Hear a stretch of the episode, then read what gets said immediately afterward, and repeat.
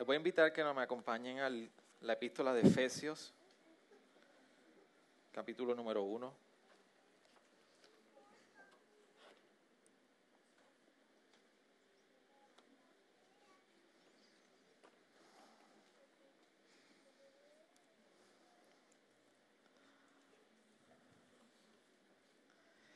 Nosotros, luego de cinco semanas, eh, estuvimos tocando la serie del Evangelio para la Vida, eh, una serie temática. Ahora queremos entonces comenzar una serie en Efesios, una serie expositiva. Y eso no significa otra cosa que vamos a ir punto por punto o texto por texto, de principio a fin, por el libro de Efesios. Y para eso eh, por esa razón, hoy comenzamos en el libro de Efesios. Por eso queremos orar y le pedimos al Señor que, que nos ayude en esta hora a poder comprender el misterio de su palabra, la profundidad, la riqueza que está en las escrituras y que Dios así ha decidido revelarnos al día de hoy por medio de su palabra. Señor, gracias por este tiempo, gracias por la bendición que tú nos das de poder reunirnos en este lugar y poder adorarte en total libertad, poder tener un tiempo también de escuchar tu palabra. Creemos que la fe viene por el oír y el oír de tu palabra. Creemos que de igual manera tú fortaleces nuestra vida a través de tu palabra. Creemos que tu palabra es inerrante, es infalible, es más que suficiente, Señor. Es suficiente para nuestra vida. Eh, es suficiente para nosotros adquirir la sabiduría necesaria para la salvación, como bien decía Pablo a Timoteo. Señor, necesitamos de tu palabra, es tu alimento para nuestra vida, es el pan de vida eterna. Tu palabra dice, de igual manera tu Hijo decía que no solamente del pan vive el hombre, sino de toda palabra que sale de tu boca. Y esta es tu palabra. Hoy queremos exaltar tu palabra, reconociendo su preeminencia en esto que estamos haciendo en esta mañana, así como lo que representa en nuestra vida por eso ayúdanos no solamente a comprenderla y a entenderla, sino a vivirla y a ser fiel a lo que tú nos has llamado por medio de tu palabra. Hoy comenzamos un tiempo de escudriñar tus escrituras por medio de, la epístola de Efesios. Por eso te pedimos que nos ayude, Señor. Ayúdanos durante este tiempo. En nombre de Jesús. Amén. Para eso les voy a invitar que me acompañen a la lectura de Efesios capítulo 1, del versículo 1 al 14.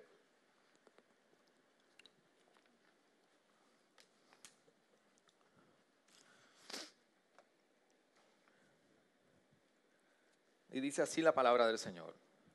Pablo apóstol de Cristo Jesús por la voluntad de Dios, a los santos que están en Éfeso, y que son fieles en Cristo Jesús.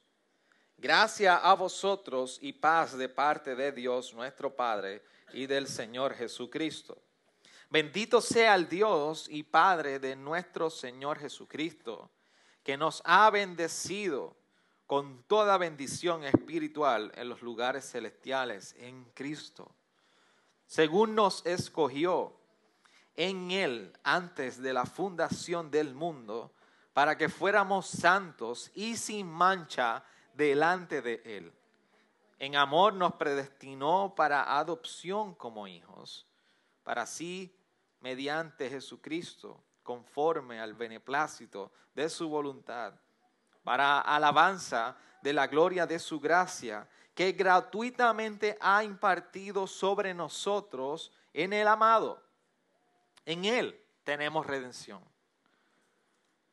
mediante su sangre, el perdón de nuestros pecados, según las riquezas de su gracia, que ha hecho abundar para con nosotros en toda sabiduría y discernimiento.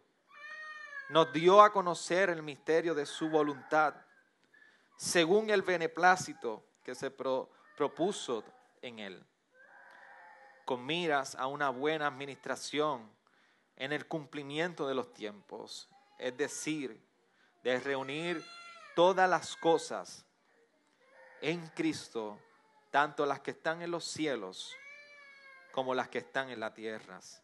En Él también hemos obtenido herencia habiendo sido predestinados según el propósito de aquel que obra todas las cosas conforme al consejo de su voluntad, a fin de que nosotros, que fuimos los primeros en, esperar en Cristo, seamos para alabanza de su gloria.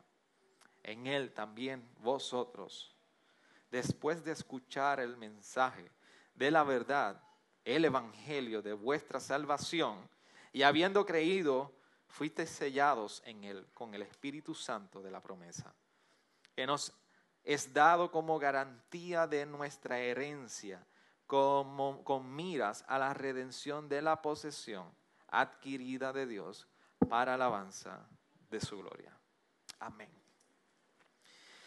Y de primera mano, si usted no, no, ha estado familiarizado con la epístola de Efesios y principalmente con este capítulo, y si no tuvo el tiempo de poder leer esta primera porción durante la semana, uh, parece que hay muchas cosas. Está bien nutrido las palabras de Pablo en esa introducción. Apenas estamos en la introducción de la epístola de Efesios.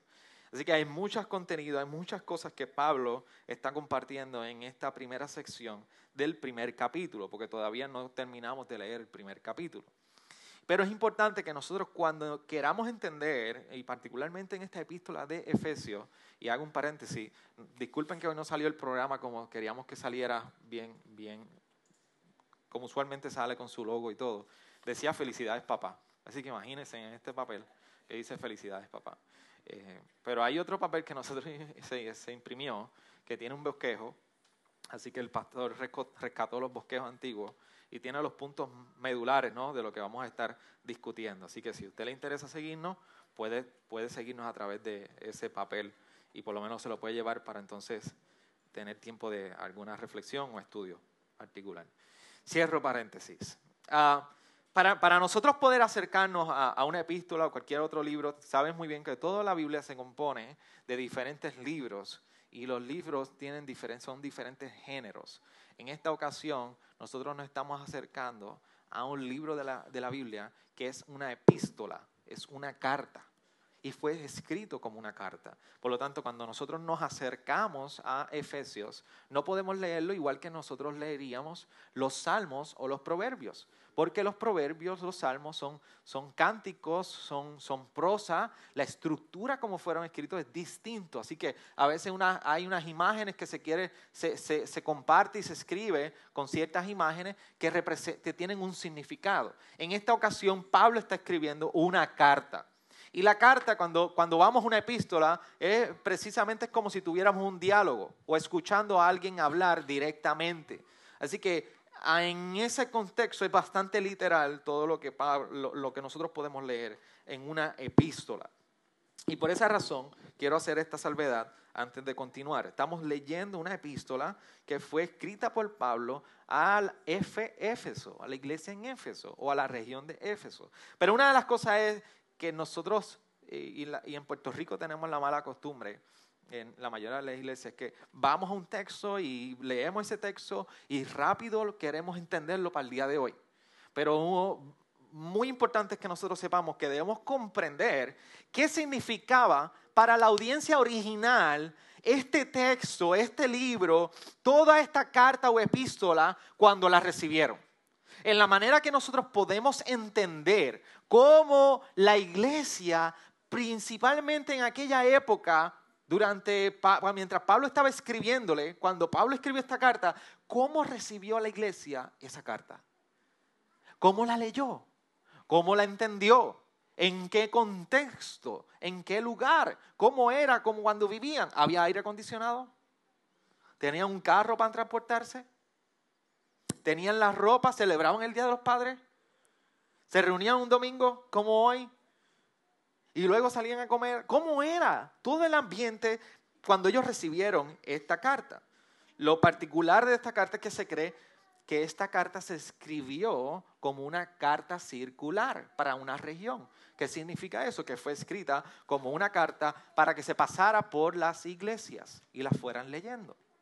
Y para eso hay bastante evidencia. Así se cree que no solamente fue para la iglesia de Éfeso, sino fue para la región que rodea Éfeso. Así que si usted conoce un poquito de, geografía, Éfeso está cerca donde está el área de Turquía actualmente.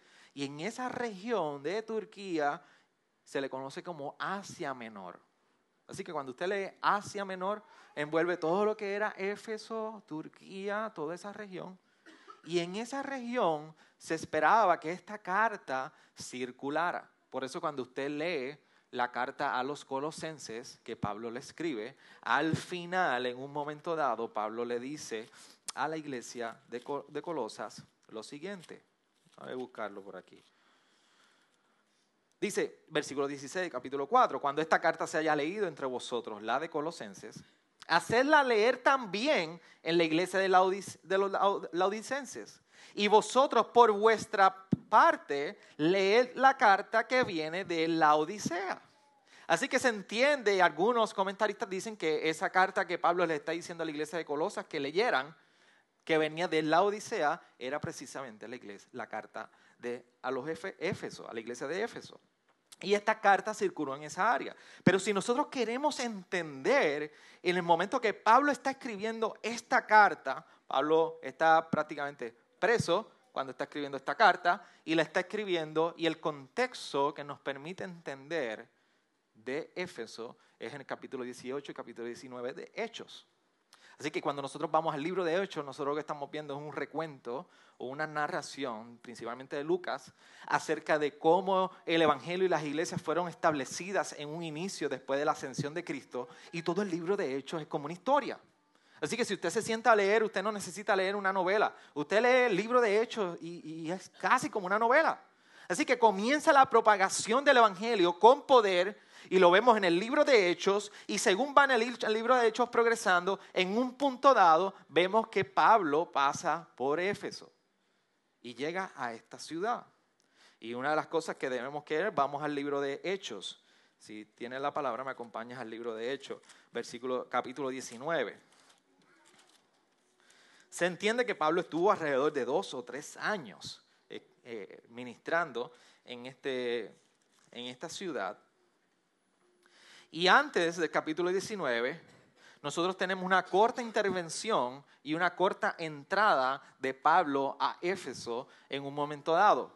¿Por qué?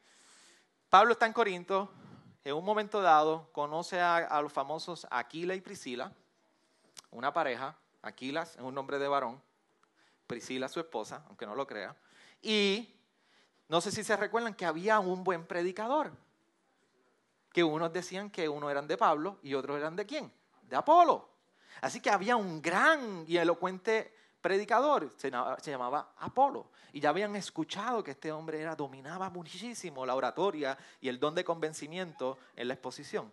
Pero Priscila y Aquila, un matrimonio del Señor, escucharon a Apolo y en un momento dado como que le hacía falta como que ajustar unas tuerquitas a Apolo como que había unas cositas con las enseñanzas que no estaban completas. ¿Y qué hicieron con Apolos? Sentaron a, sacaron a Apolo, Priscila y Aquila a una esquinita y le alaron un poquito la oreja y le dijeron, papá, a ti te falta, te faltan estas cositas. Así que ajusta, tú eres un buen predicador. Ánimo, vamos, ajusta estas cosas y vete por ahí.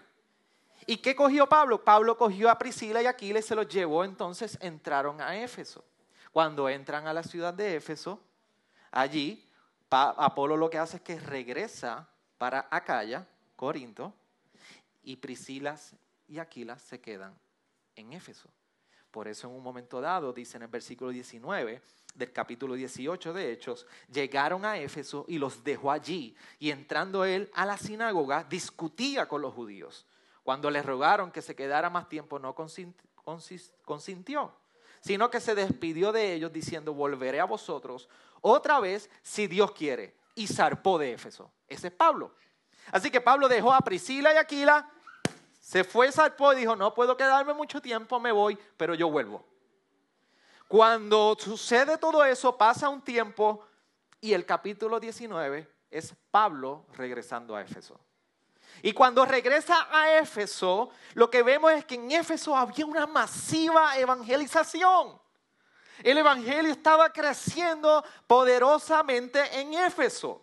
Por eso cuando nosotros vamos en el, versículo 10, 8 eh, y 9, 8 y 10 del capítulo 19, ya, ya estamos con Pablo regresando a Éfeso en el capítulo 19 de hecho. Mira cómo dice en el versículo 8 de ese capítulo 19. Entró Pablo en la sinagoga y por tres meses continuó hablando denodadamente, con valentía, discutiendo y persuadiéndoles acerca del reino de Dios. Y dice el versículo 10, esto continuó por dos años, de manera que todos los que vivían en Asia oyeron la palabra del Señor, tanto judíos como griegos. Así que este evangelio estaba llegando no solamente a una gente judía. Cuando la palabra habla de gentiles o griegos, es, eh, le llama gentiles, es precisamente a griegos o aquellos que no eran judíos. Así que el evangelio estaba haciendo algo poderoso después de Pentecostés.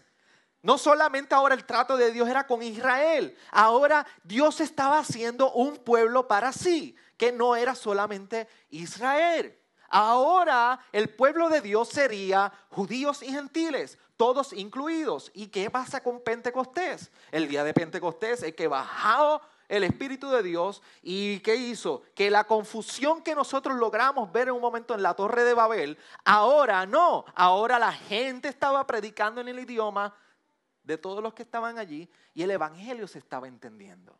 Así que ahora vemos el poder del Evangelio haciendo de por sí un pueblo, una posesión de Dios. Y Éfeso fue parte de lo que el Señor estaba haciendo en este plan. Pero ¿qué sucede? Nosotros estamos en, un lugar que, que el versículo 13 nos dice que atrajo muchos judíos exorcistas, así, afasionados. ¿Afasionados? fascinados. Vamos a borrar. Fascinados. Fascinados con el exorcismo. Mira cómo dice el versículo 13, pero también algunos de los judíos exorcistas ambulantes trataron de invocar el nombre del Señor sobre los que tenían espíritus malos diciendo, oh, os dieron por Jesús a quien Pablo predica. Porque el evangelio que Pablo estaba predicando llegó con una demostración de poder. Y esa demostración nos dice en el versículo 11 que era que Dios hacía milagros extraordinarios por mano de Pablo. Dice incluso que de tal manera llevaban pañuelos o delantales de su cuerpo a los enfermos y las enfermedades los dejaban. Y los malos espíritus se iban de ellos. Así que el Evangelio entró con poder, Dios usó a Pablo con mucho poder y de nuevo en la predicación se metía a las sinagogas a debatir, a persuadir, a convencer y a presentar la verdad del Evangelio. Y en el versículo 10, 17 dice que al salir todos estos espíritus y a ver estas manifestaciones y estos milagros y el poder del Evangelio demostrado en Éfeso, dice que entonces y supieron esto todos los habitantes de Éfeso, versículo 17, tanto judíos como griegos, y el temor se apoderó de todos ellos y el nombre del Señor Jesús era exaltado. Pero ¿por qué llega con tanta demostración de poder y de espíritu maligno saliendo y había judíos a la misma vez aficionados con el exorcismo y querían hacer lo que Pablo estaba haciendo? Porque la ciudad de Éfeso tenía como diosa a la diosa Diana. La diosa Diana la vamos a escuchar en algún momento dado como Artemisa de Éfeso. Era una de las deidades más reconocidas en Asia Menor. Era una deidad que se reconocía como sumamente poderosa era una deidad que no era maligna en el sentido de que era agresiva, según contemplaban ellos, entendían ellos. Era una deidad que era la diosa de la fertilidad, pero sobre todo se creía que Diana tenía el poder sobre lo que era el universo, los cielos, la tierra y todo lo que estaba por debajo de la tierra. Así que se entendía que Diana tenía el poder sobre los espíritus. Por esa razón, la ciudad de Éfeso se promovía y era una de las principales cunas de la magia. La magia y el exorcismo. Por eso fascinaba a muchos judíos ver a Pablo sacar demonios y espíritus malos y ellos decir, yo quiero hacer eso. Era una ciudad donde esta demostración de espíritus era constante. Así que el, templo de Diana es, una, de las que se reconoció como una de las siete maravillas en el área de Asia del, tiempo antiguo. Y es el famoso templo que quizá usted ha visto algunas de las fotos que se ve incompleto, con muchas columnas, muchas columnas, un cajón con muchas columnas grandes. Ese templo de Diana era prácticamente un centro de transacciones bancarias en Éfeso. Así que era algo ícono de la ciudad. Era algo sumamente sagrado para la ciudad de Éfeso. Se considera que Diana era la protectora y la, guardiana de la ciudad.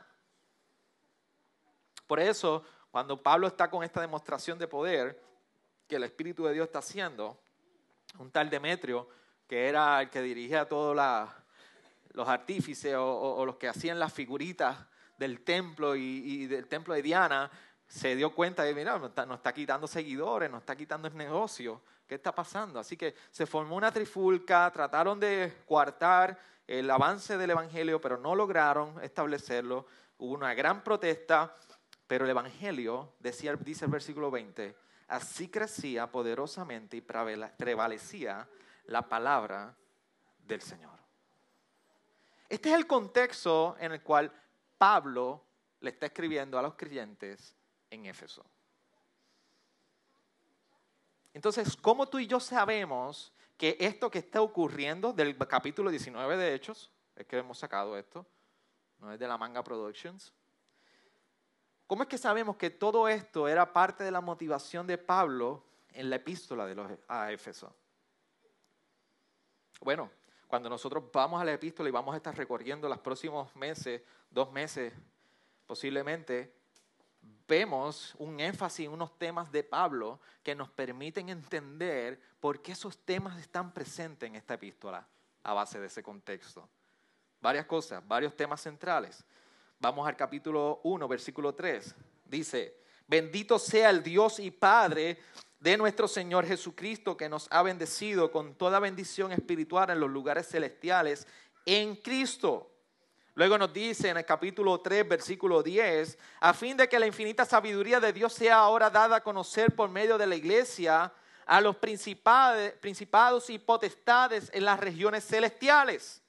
Y al final termina diciendo en el versículo 12 del capítulo 6, porque nuestra lucha no es contra sangre y carne, sino contra principados, contra potestades, contra los poderes de este mundo de tinieblas, contra las huestes espirituales de maldad en las regiones celestiales.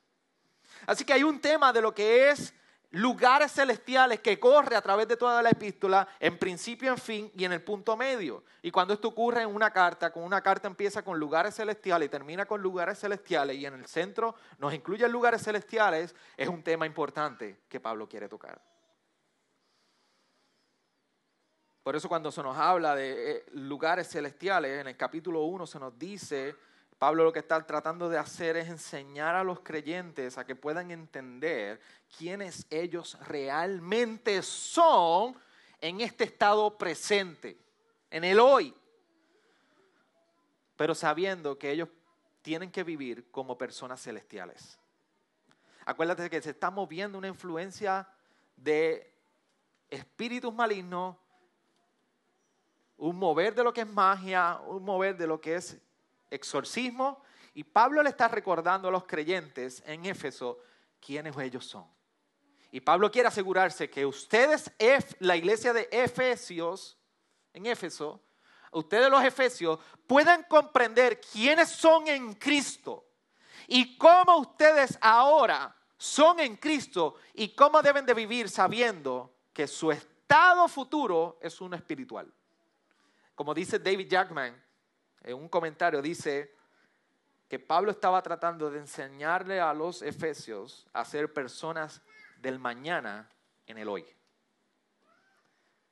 A ser personas del mañana en el hoy. Por eso el énfasis en lugares celestiales, y eso lo tocaremos con más detalle. Lo segundo es que vemos constantemente en Cristo. Pablo va tocando toda la epístola y nos va enseñando en Cristo. Por eso vamos al versículo 3 al final y dice lugares celestiales en Cristo. Versículo 4 dice que nos escogió en Él antes de la fundación y más adelante dice sin mancha delante de Él. Dice más adelante, versículo 7, en Él tenemos redención Más adelante el versículo 9 nos dice que propuso en Él.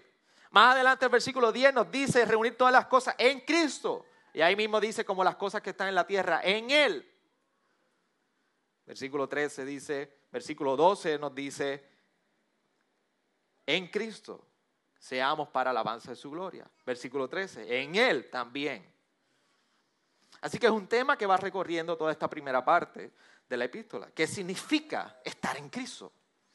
Y qué bueno que tuvimos hace poco una serie precisamente de lo que es la unión con Cristo, porque es un tema que Pablo va constantemente recorriendo en esta primera parte, contestando la pregunta, ¿qué significa estar en Cristo?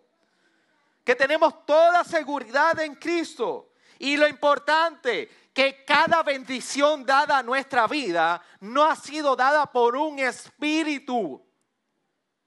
¿Entienden? Sino que ha sido dada en Cristo. Que toda bendición que tenemos no es el resultado ni el acto de una magia.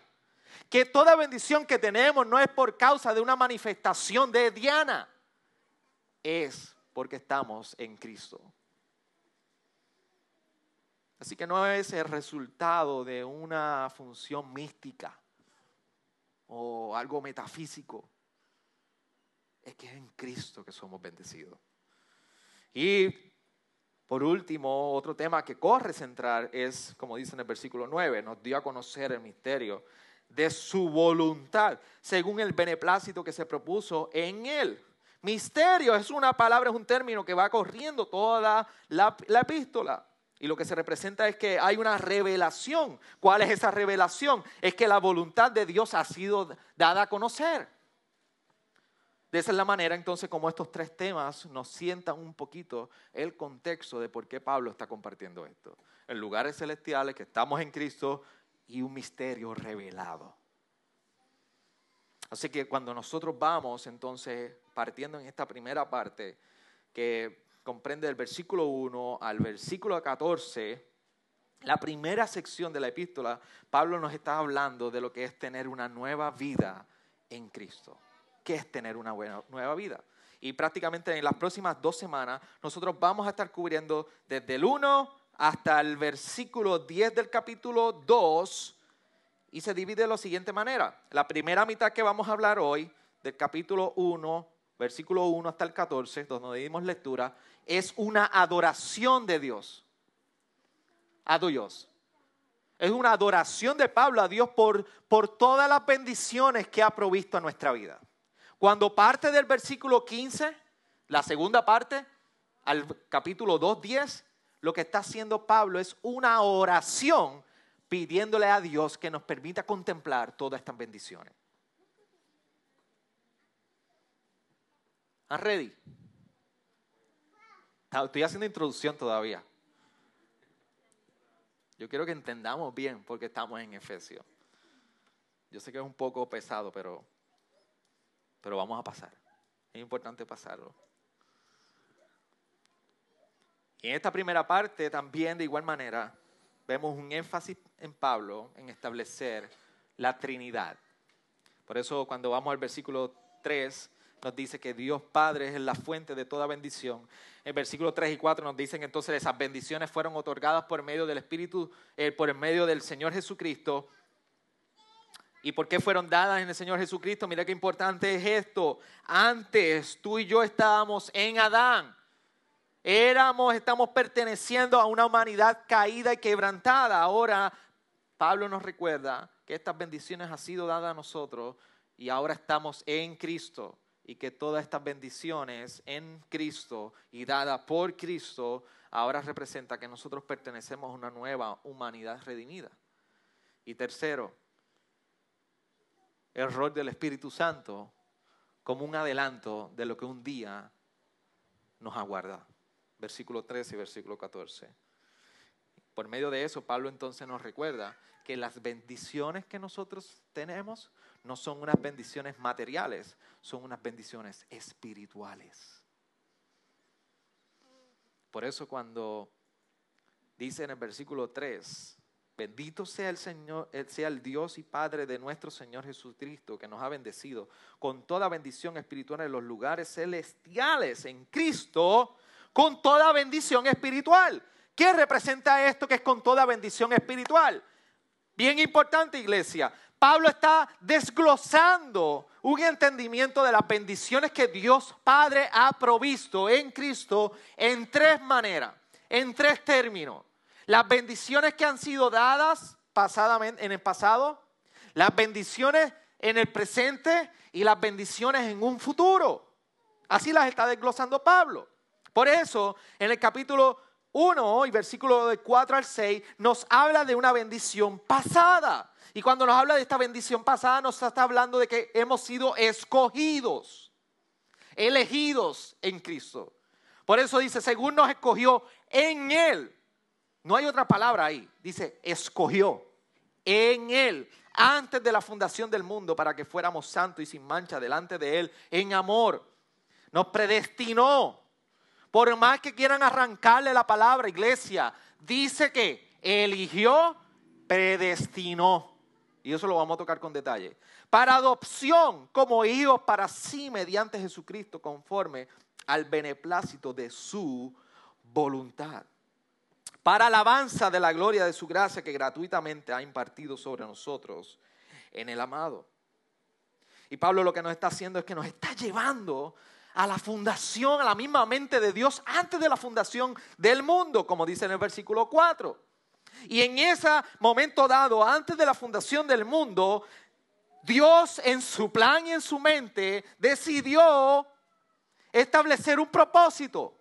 Y cuando estableció ese propósito fue establecer la relación de Cristo con nosotros. De eso está hablando. En la mente de Dios, antes de la fundación del mundo, estableció una relación entre Cristo y su posesión. Cristo y nosotros. Ahí nos lleva Pablo en el versículo 4. Y mira lo que dice. Que entonces se propuso hacernos hijos adoptivos. Que en el propósito de ese, en la mente de Dios ante la fundación del mundo, se propuso la relación de Cristo con nosotros y de que nosotros fuéramos hijos de Él. Hijos adoptados, adoptivos nos colocó a nosotros con Cristo en su propósito y nos escogió. Dice que nos escogió. Versículo 4. En Él, antes de la fundación del mundo. ¿Para qué? Para ser santos y sin mancha. Y esto es preciosísimo para la iglesia. Porque saber que el Señor escogió a aquellos que están en Cristo para que sean sin mancha y santo, significa que no hay mérito alguno en ti y en mí que haya aportado a esto. De esto brota prácticamente un favor inmerecido de Dios para nosotros. Porque si Él nos escogió para, para que tú seas santo y sin mancha, significa que entonces tú estabas impuro y con mancha. Tú estabas impuro y con mancha.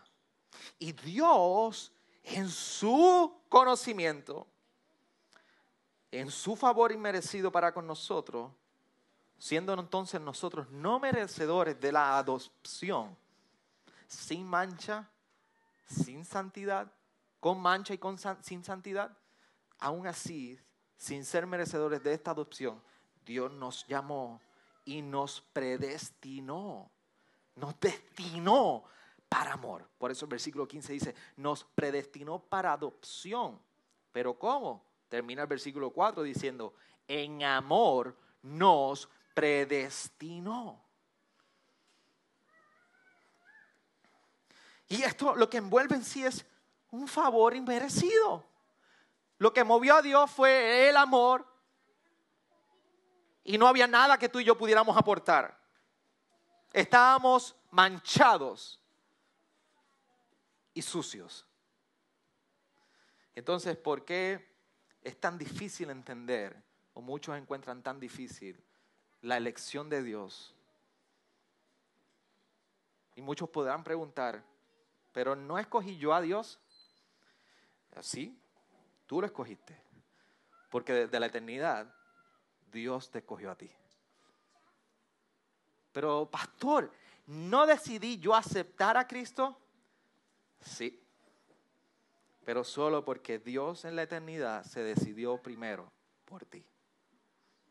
En amor nos predestinó.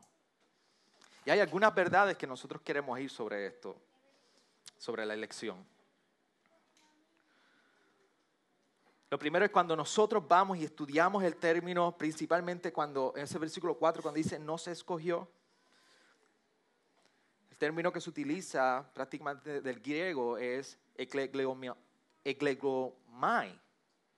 que lo que significa es que es una revelación divina de Dios en favor para nosotros. Y miren esto, es el patrón en toda la Biblia cuando nosotros vemos que en el Antiguo Testamento Dios escogió a Israel entre todas las naciones para que fuera su pueblo especial. Por eso en Deuteronomio, me pueden acompañar Deuteronomio, capítulo 7, versículo 6. Cuando el mismo Dios está escogiendo el pueblo de Israel, y dice, porque tú eres pueblo santo para el Señor tu Dios. El Señor tu Dios te ha escogido para ser pueblo suyo de entre todas los pueblos para que, que están sobre la faz de la tierra.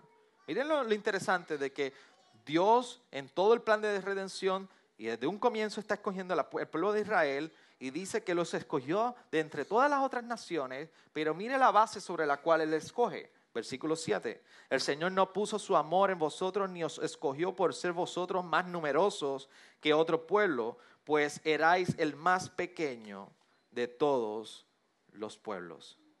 Más porque el Señor os amó y guardó el juramento que hizo a vuestros padres, y el Señor os sacó con mano fuerte y os redimió de casa de servidumbre de la mano del faraón, rey de Egipto. No hubo nada en el pueblo de Israel que fuera lo que determinara sus méritos, su grandeza, para que Dios los escogiera como su pueblo. Fue Dios en su amor que así lo decidió. Cuando nosotros vamos al Nuevo Testamento, ahora vemos a Dios entonces formando una nación para Él ya no era solamente el pueblo de Israel, ahora gentiles judíos, y por eso Primera de Pedro 2, 9, 10 nos dice, pero vosotros sois linaje escogido, real sacerdocio, nación santa, pueblo adquirido por posesión de Dios, a fin de que anunciéis las virtudes de aquel que os llamó de las tinieblas a la luz admirable. Así que cuando vemos la elección no es algo que es ajeno a la Biblia. Es el mismo patrón desde un principio a un fin. Y es la verdad que Dios ha decidido revelar. Y nos comparte en esta primera parte de la epístola de los Efesios. Segundo punto bien importante. Ya dijimos que la elección es una revelación divina que está desde principio a fin. Y lo segundo es que la elección es un incentivo a la santidad. No es una excusa para el pecado. Que mucha paz trae saber que Dios nos escogió, que Dios nos guarda y Dios nos preservará hasta el fin. Que el que llamó nos sostiene. Eso trae muchísima paz. Pero nada de esto puede ser un estímulo en nuestra vida para pecar ni permanecer en pecado. ¿Por qué? Porque precisamente Pablo nos dice que nos escogió en Él antes de la fundación del mundo para que fuéramos santos y sin mancha. Y este es el, precisamente el propósito de la elección, que tú y yo vivamos en santidad. Pastor, como yo sé que yo soy un escogido de Dios, la evidencia de ser elegido por Dios es la vida santa que tú llevas. Y no es la vida de perfección, porque ninguno estamos perfeccionados, aspiramos ese día, pero es el deseo de perseguir una santidad y saber que cuando se peca hay una pesadez y un arrepentimiento que el Espíritu trae en nuestra vida y nos lleva a arrepentimiento sabiendo que ya nos aborrece hacer esto. Y yo les voy a decir algo. Esto es un tabú en nuestras iglesias. Porque todo el mundo lo que está hablando de los salvos siempre salvos. ¿Y alguno de ustedes escuchó salvo siempre salvo? La crítica en su iglesia. ¿Quiénes escucharon eso? Yo lo escuché. Yo me crecí toda la vida en eso. ¿Alguien más? ¿Salvo siempre salvo? ¿Más nadie? ¿Ustedes también? ¿Saben los problemas con lo de salvo siempre salvo? Es que dentro de la doctrina de la elección hay un grupo en particular que entiende y dice, como nosotros somos elegidos, no importa entonces lo que nosotros hagamos, somos elegidos. No hay por qué perseguir una santidad en nuestra vida. Y esto es herético. Esto no es correcto.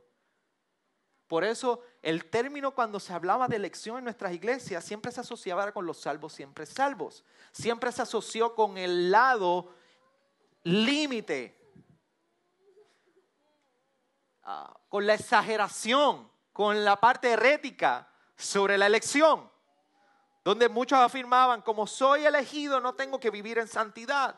Pero la realidad de la elección y los verdaderos elegidos permanecen en santidad, persiguen la santidad y ven la santidad y el proceso de santificación del Espíritu de Dios en sus vidas. Por eso en un momento dado, cuando Pablo está escribiendo sobre esto, dice en el capítulo 1 del versículo, capítulo 6 del versículo 1, dice, ¿qué diremos entonces? ¿Continuaremos en pecado para que la gracia abunde? De ningún modo nosotros que hemos muerto al pecado, ¿cómo viviremos aún en él? Si Dios nos llamó para vivir sin pecado y sin mancha, no hay manera que tú y yo podamos pensar que podemos sobrepasar y pensar que porque abunda la gracia podemos abusar del pecado. Por eso es erróneo en la manera que se ha adjudicado lo de salvo siempre salvo. Iglesia, vayan a la Biblia. Y al final de hoy, si usted no está convencido por lo que estoy diciendo, trate de interpretar lo que dice Pablo sobre escogidos y predestinados. Convénzame, convenza la palabra, pero lo que dice Pablo en este momento. Así que tengamos cuidado cuando mucha gente trata de sacar esto de proporción y llevarnos unos límites que no son saludables, ni siquiera son bíblicos. Lo tercero importante sobre la elección es que es un estímulo de humildad en nosotros. No es un motivo de orgullo, porque el saber que estamos en, en Cristo y somos elegidos por Dios Padre no representa entonces un motivo para nosotros orgullecernos, porque no hay nada en nosotros que haya podido contribuir a esta grandiosa redención. Por eso le leí ahorita en Deuteronomio 7 que Dios le dejó enfáticamente le dijo muy enfáticamente al pueblo de Israel, no los escogí porque eran más fuertes. No piensen que los escogí porque eran más grandes. No es porque eran más lindos. Los escogí por amor. Y este es precisamente lo que recalca Pablo en esta epístola. La elección nos invita a la santidad y a vivir sin mancha. Y nos invita a vivir para la alabanza nuestra para la alabanza de nuestra gloria? No, nos dice el versículo 6, para la alabanza de la gloria, de su gracia, que gratuitamente ha sido impartida sobre nosotros en el amado. Qué hermosa salvación. Qué plan perfecto que nada pudiste contribuir, nada pudiste aportar, fuiste elegido y aún así no hay nada de lo que tú te puedas enorgullecer. Solamente te puedes enorgullecer en el amado y en su gracia sobre, sobre ti. Si usted ha tenido alguna vez la, la, oportunidad de montarse en un crucero, usted sabe que hacen por el primer día, hacen un bendito simulacro que tiene que ponerse usted cuánto salvavidas hay y tiene que correr el, el estribor, lo que sea, no sé cómo se llame, pero usted corre el barco entero para ir a una zona, que de esa zona usted pueda ir a un, a un, a un, a un no es un dinghy, ¿cómo se llama? Un, una balsa. Y usted va ahí y le implican todas las instrucciones por si usted se cae o el barco se hunde. Pero imagínese que si usted está ahí y el capitán del barco le dice, si te tiras, mueres. Xavier, si te tiras, mueres. Imagínese usted entonces que yo voy allá con Mario y vamos allí, miramos y decimos, Mario, ¿qué tal si nos tiramos? ¿Qué tal se ve linda el agua? Se ve buena.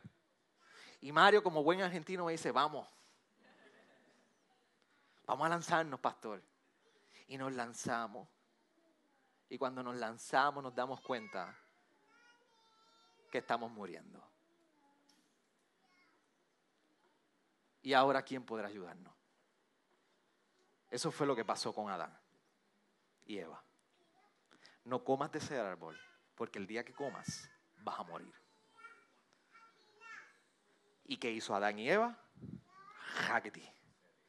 Se tiraron el pernil del día. Se tiraron la fruta. Se la comieron. ¿Y qué dice la palabra? Romanos 3 que todos fueron destituidos de la gloria de Dios. El hombre murió. El capitán tenía que tirar el salvavidas. A Mario y a mí. Nos advirtió. Si te tiro vas a morir. Pero qué hermoso capitán de este evangelio. Que proveyó para nosotros. Y en gracia y en amor. Nos dijo, como no hay nada en ti, aun aunque desobedeciste, yo tengo un plan mayor para ti y yo te voy a rescatar. Y mientras tú divagas en las aguas del pecado, de la impureza y de la mancha en tu vida y de la imperfección y no hay quien te arregle este asunto en tu vida, allá el capitán envió a uno que te pudiera rescatar. Y se llama Jesucristo, el amado. Y todas estas bendiciones espirituales fueron dadas en él. Y aún con tu defecto, con tu desobediencia, aún con tu imperfección, Dios en su amor, en su amor miró y dijo Orlando desde antes de la fundación del mundo, Orlando, aún así, yo te llamo a salvación. Igual lo hizo con Israel. Desde antes de la fundación del mundo, lo vio yo te llamo en Cristo a salvación. ¿Y sabes qué? No hay nada de lo que tú te puedas orgullecer. Al final del día Dios te llamó, te eligió, te predestinó en amor para la alabanza de su gloria y de su gracia. Por esto esto nos tiene que mover a humildad. El día que usted piense que puede pecar y el día que usted piense que usted se puede sentir orgulloso, ponga en duda si usted está en Cristo, porque de seguro no lo está. Y eso es la bendición pasada de la que nos habla Pablo. En el presente, del versículo 5 al 8, nos está hablando de la adopción. Es una bendición para la hora, para el hoy. En amor, Dios nos destinó para ser sus hijos. Hace un tiempo yo compartía con una familia que no pudo tener hijos y adoptaron tres hijos. Y él me contaba la hermosa experiencia de cuando le entregaron estos niños que venían, eran hermanos, cuando él ve que en este proceso es una transacción, donde él tiene su apellido, ellos no tienen su apellido, y toda la persona que está de intermediaria con un documento y todos los papeles, vino y cogió los documentos de los niños, y dice que en el U, en el pasillo, al final del pasillo, donde él pudo mirar. En el último armario, en la última gaveta, allí abajo, en el último folder, colocó el nombre de aquellos niños. Y ahora le entregaba una carpeta nueva con los nombres de estos niños, con el apellido de él. Ahora son parte de su familia. Ahora son parte, hijos, adoptados, pero legítimos de este hogar. Ya no hay separación de apellido. Ahora son hijos. Y Dios hizo lo mismo con nosotros. Como leíamos en un principio en el Salmo 103. Como así de oriente a occidente, Dios se olvidó de los pecados nuestros y nos hizo sus, hijos en Cristo Jesús. Por amor. Por amor, iglesia. En amor Míralo, le dice el versículo 4 al 5, el último, dice, en amor nos predestinó para adopción como hijos, por así mediante Jesucristo, conforme al beneplácito, la complacencia. Dios encontró complacencia en la voluntad de llamarte a ti hijo suyo. ¿Y cómo nos hizo hijo? Versículo 7 nos dice que por redención y por perdón. Nos redimió y trajo perdón a nuestra vida. Y redención viene principalmente de lo que es rescate. La palabra en inglés que mejor describe esto es ransom. Cuando usted paga por el intercambio de un prisionero, da el precio y en vuelta usted es liberado. Así fue que fuimos, fuimos hechos hijos adoptados porque Cristo pagó ese precio, ahora nosotros tenemos ese sustituto en la cruz del Calvario que nos hace hijos coherederos con Cristo Jesús. Pero como hijos tenemos un privilegio. Y nos dice el versículo 7 y el 8 para irnos.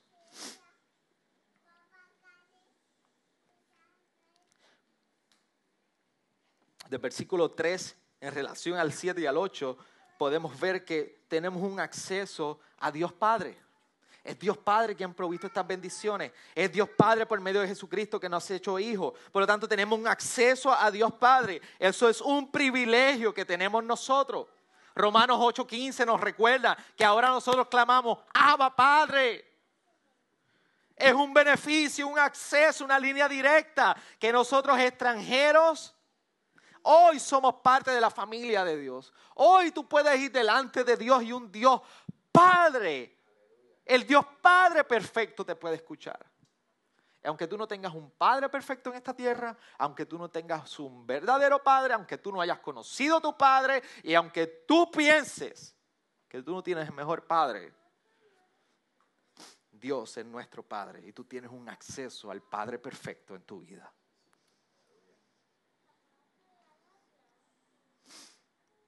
Y como hijos tenemos una responsabilidad. Somos escogidos para ser santos. Esto significa que más adelante, como Pablo abunda en Efesios 5.1, cuando dice, sed pues imitadores de Dios como hijos amados tenemos acceso a Dios Padre, pero por otra parte tenemos una responsabilidad, imitar al Padre, seguir y creciendo en santidad. La evidencia de esto es del Espíritu de Dios en nosotros, obrando y transformando, santificándonos.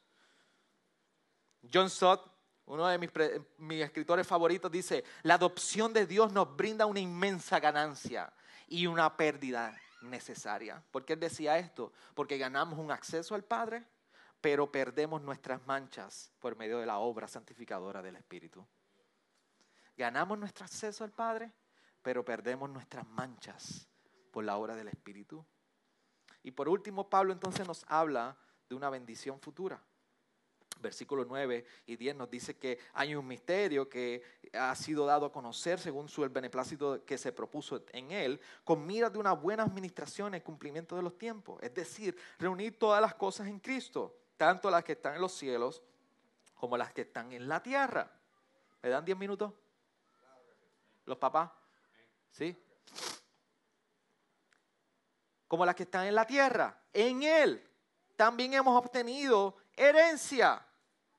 ¿Qué está diciendo? Que llegará un momento, este misterio revelado ha sido lo que es la inclusión de los gentiles con los judíos. Eso es lo que está hablando que va a reunir todas las cosas. Y en cierto sentido, en el capítulo 3, cuando lo veremos más adelante, una de las cosas que Pablo está hablando de este misterio y revelación, en el versículo 3 dice, que por revelación me fue dado a conocer el misterio tal como antes os escribí brevemente. Cuando Pablo continúa en el capítulo 3 escribiendo, habla de este misterio y ese misterio es que ahora el Evangelio no llegó solamente para los judíos, ahora es una iglesia compuesta de gentiles y judíos, no hay exclusión, ahora el Evangelio llegado a todos.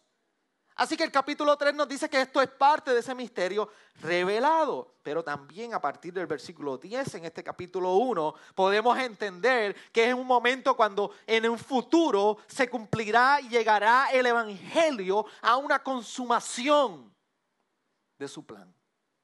Donde reunirá todas las cosas y a Cristo como cabeza. Y donde se nos habla que todavía la tierra gime en Romanos 8 aguardando el tiempo de, redención, a ese tiempo nos apunta Pablo cuando llegará esa bendición futura de unificación, unidad y consumación de todas las cosas. Por eso estas son las bendiciones espirituales que se nos ha dado en Dios Padre. Bendición de pasada que hemos sido elegidos, una bendición para este futuro, tenemos acceso a un Padre porque hemos sido adoptados y una bendición que apunta a un futuro de que habrá una consumación de todas las cosas. Y de versículo 11 al 14, entonces nos describe cómo como pueblo, cómo nosotros entonces contemplamos, aguardamos y entendemos todas estas bendiciones. Por eso enfatiza que en versículo 11 al 13 comienza Pablo a decir que ahora el pueblo de Dios y la posesión de Dios no es un judío o un gentil. Por eso en el versículo 11 dice, también hemos obtenido herencia. Si usted tiene alguna versión distinta a la mía, puede que diga, nosotros hemos obtenido herencia. Pero cuando va al versículo 13, cambia los pronombres. Dice ahora, en él también vosotros, o si tienes otra versión, dice ustedes. Así que Pablo le está escribiendo como un judío, yo tengo estas bendiciones, esta herencia, y de momento le dice en el versículo 13, ustedes los gentiles, los convertidos en Éfeso, escucharon el mensaje de verdad y de evangelio de vuestra salvación, y el Espíritu ha llegado a ustedes. Así que ahora, ahora hay un cambio de este pronombre y entonces establece entre el versículo 11 y el versículo 13 a Cristo como el reconciliador y es por medio de la unión con Cristo que ahora tú y yo somos uno en Él. Y ahora los judíos y gentiles son uno en Él. Dios está haciendo un pueblo para Él. Por eso el pueblo de Dios, es importante que entendamos a partir de estos versículos, es, es la posesión de Dios. Por eso el versículo 11 cuando está hablando, también hemos obtenido herencia. Pero cuando está hablando del término herencia es del griego cleró. Y del verbo cleró, que hace el heredad. ¿Y qué significa esto? Es lo mismo que se utiliza en Deuteronomio 32, 9 cuando dice, pues la porción del Señor es su pueblo, Jacob es la parte de su, de su heredad. Deuteronomio 4:20 dice, pero vosotros el Señor os ha tomado y os ha sacado el horno de hierro de Egipto para que fuerais pueblo de su heredad como lo sois ahora. Así que en todo momento el patrón en el Antiguo Testamento, precisamente con este mismo término, ha sido que ustedes son mi heredad. Israel es mi heredad. Pero ahora, Dios le está recordando en esta epístola que ahora el clero, clero, que está haciendo el clero la herencia, no es solamente los judíos, ahora son los gentiles. Ahora el Evangelio ha llegado mucho más allá que a los gentiles. Y ahora es un pueblo, no una nación específica, sino un pueblo escogido por Dios que Dios está haciendo como su posesión. Por eso el versículo 14 dice que nos ha dado como garantía nuestra herencia con miras a la redención de la posesión adquirida de Dios. Tú y yo somos el clero de Dios. Somos su herencia. No hay judío, no hay gentil. El Evangelio ha llegado para todos. Por eso nos contestamos dos preguntas. ¿Cómo nos convertimos en su pueblo? ¿Y para qué nos hizo su pueblo? Nos convertimos en su pueblo por su voluntad y nos hizo su pueblo para su gloria. Cuando hablamos de su voluntad, es que en el versículo 5 dice que nos predestinó como hijos conforme a su voluntad. En el versículo 9 nos dice que nos dio a conocer el misterio de su voluntad según el beneplácito que se propuso en él. Y el versículo 11 nos dice que somos la heredad de Dios de acuerdo a su propósito, quien obra todas las cosas conforme a su voluntad. Por eso, entendemos que el pueblo de Dios es posesión de Dios y el pueblo de Dios vive bajo la voluntad de Dios. Por eso cuando nosotros tocamos el tema de la elección, incluso en el versículo 13, trae énfasis sobre la evangelización y el evangelismo.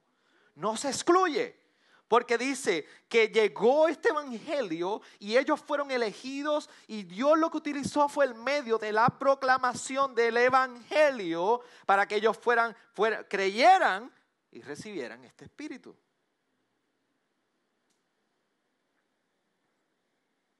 Así que el pueblo de Dios vive es posesión de Él y vive por la voluntad de Dios. Y por último, y con esto cierro, el pueblo de Dios vive para la gloria de Dios. ¿Por qué nos hizo su pueblo? Dice el versículo 5 y 6 que nos hizo sus hijos para la alabanza de su gloria. Dice el versículo 12 que nos hizo su heredad para la alabanza de su gloria. Dice el versículo 14 que nos hizo su posesión para la alabanza de su gloria. Así que tú eres su posesión con todos los beneficios pasado, presente y futuro que se nos ha dado en lugares celestiales por el Dios Padre en Cristo. Y eso te hace entender que tú eres su posesión, que vives en su voluntad y tú vives para su gloria. Eso es lo que nos ha querido compartir Pablo en esta primera porción de los primeros 14 versículos del capítulo 1 de Efesios. Por eso cuando nosotros llegamos a este mensaje de la fe cristiana, es una misma confrontación para el corazón del hombre, para el egocentrismo del hombre. Tú y yo nos encerramos en el ego, en tratando de entender nuestra propia y tomar nuestro propio poder, nuestra propia voluntad y poder tratar de satisfacer nuestro apetito de exaltar nuestra propia gloria. ¿Puede entender eso?